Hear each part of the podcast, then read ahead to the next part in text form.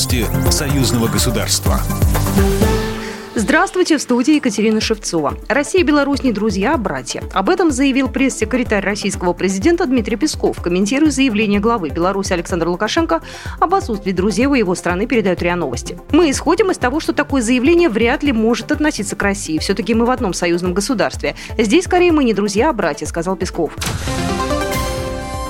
YouTube ограничил показ фильма «Ржев 500 дней в огне». Документальный фильм телеканала «Белрос» посмотрели 70 тысяч человек, причем в последнее время он набирал по 20 тысяч просмотров в день. Почему американский видеохостинг ограничил просмотр популярного фильма об одном из самых важных сражений Великой Отечественной войны? В фильме нет сцен, пропагандирующих насилие и жестокость, однако сервис покажет его только тем, кто старше 18 лет и у кого есть зарегистрированный аккаунт на видеохостинге. Кроме того, картину уберут из рекомендаций продвижения. «Ржев 500 дней в огне» огне – это история одного из самых крупных сражений Второй мировой войны, собранная буквально по крупицам. Уникальные кадры военной хроники, интервью экспертов, комментарии историков и, конечно, самое ценное – живые воспоминания участников битвы. В фильме последнее интервью генерал-майору в отставке военного летчика Алексея Никифоровича Рапоты, который принимал участие в сражении. 30 июня 2020 года был открыт Ржевский мемориал советскому солдату. В открытии приняли участие президент России Владимир Путин и президент Беларуси Александр Лукашенко. Комплекс возводился на средства из бюджета союзного государства государства и народные пожертвования. Как строили мемориал, на котором уже побывали более полумиллиона человек. Кто его проектировал?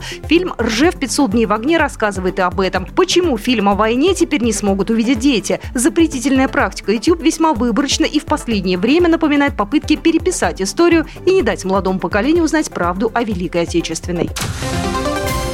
Около сотни российских военных прибыли в Беларусь. Совместные учения начались в воскресенье и продлятся до 27 марта на полигоне Осиповичский под Минском. В них участвуют подразделения воздушно-десантных войск России и сил специальных операций республики. Роман Самохин, заместитель командира гвардейского десантно-штурмового соединения ВДВ, более подробно об учениях. В течение первой недели будет осуществлена подготовка личного состава, проведено слаживание личного состава, а на второй неделе уже будет проведена активная фаза, согласно плану проведения учений. Десантирование спланированного личного состава, либо самолеты Ил-76, либо э, с вертолетов военно-транспортной авиации. Учения пройдут в три этапа. Военнослужащие отработают тактические действия в воздухе, на земле и на воде. Бойцы будут тренироваться и в ночных условиях.